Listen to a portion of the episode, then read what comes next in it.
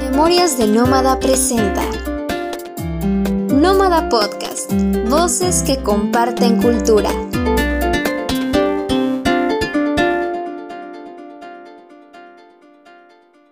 Hola queridos oyentes, yo soy Emiliano Valencia y me da mucho gusto darles la bienvenida a Nómada Podcast. En este episodio, Rodrigo del Río y Sandra Pruneda nos conectan con un espacio ubicado al sur de la periferia de la ciudad de Mérida, donde 230 familias decidieron migrar apenas a principios del 2020, el Roble Unión. Pensamiento, expresión y participación fueron algunas de las poderosas palabras que surgieron en el taller que se realizó en compañía de los niños y niñas de la comunidad en donde se creó música, canciones y letras, se inventaron palabras e intercambiaron historias. El roble está integrado por gente desplazada de otras colonias de la ciudad, así como migrantes de diversos municipios del interior del estado u otras partes de la República. Habitan en viviendas hechas mayormente con materiales sencillos y reciclados en donde los servicios básicos son limitados debido a que provienen de la línea directa del poste de luz. Y tres pozos alimentan las 11 manzanas en las que se distribuyeron las familias y una cocina comunitaria, la cual está organizada por las mujeres de la comunidad. Ahí mismo se llevó a cabo el taller creativo en el que Daniel, Kimberly, Lupita, Fátima, Jade y Jonathan nos compartieron sus palabras mágicas. Dinosaurio, espacio, luna, familia, playa, arco iris, corazón, estrella, mamá, hermano, gata, chiapas, ciencia y jugar. Palabras que les gustan mucho y que tienen un significado especial para cada uno de ellas. En esa misma cocina es donde vive Jonathan, uno de los niños que participó en el taller, quien nos relató su llegada al roble desde Chiapas junto con su familia, compartiendo cuánto extrañaba el subirse a los árboles y pasar tiempo con sus amigos. Esto lo motivó a que en algún momento, durante las sesiones de música del taller, improvisaba algunas de sus canciones.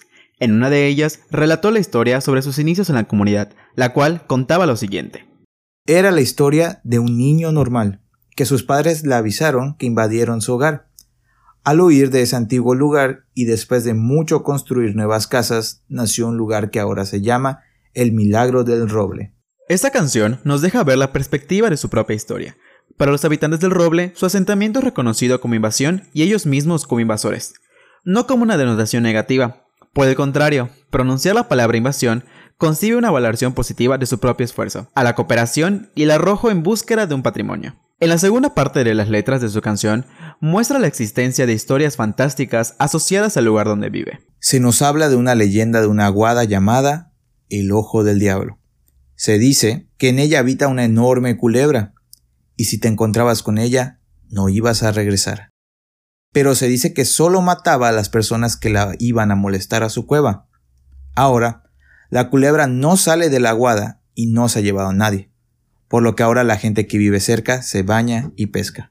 En el roble hay una aguada a la que van niñas y niños. Es un lugar del que se sienten muy orgullosos de mostrar, así como de contar sus anécdotas de hallazgos o avistamientos, como el de la culebra que vive en la aguada, que recuerda al mito de la Tsukan, conocida como serpiente protectora de cenotes. También se pudo observar la participación que las niñas y niños tienen en su comunidad, ayudando directamente con el constante trabajo a pesar de ser físico, mover piedras, ir por agua, deshiervar o siendo parte de las actividades económicas a las que se dedican sus familias. En la última parte de su canción, Jonathan mostró el constante avance de la invasión, para la que es importante el acceso de luz eléctrica y culmina con el nombre del comedor comunitario, el milagro del roble. El roble es un testimonio de resiliencia en condiciones múltiples de marginación social, económica y geográfica.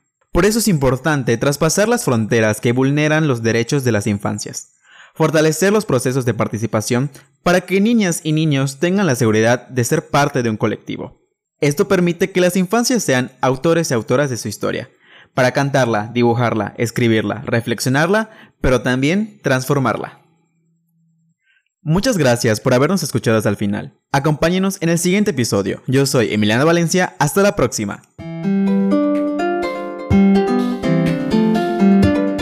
Si te interesa leer estos textos y muchos más, te invitamos a buscarnos como memoriasdenómada.com y en Instagram y Facebook como arroba memoriasdenómada.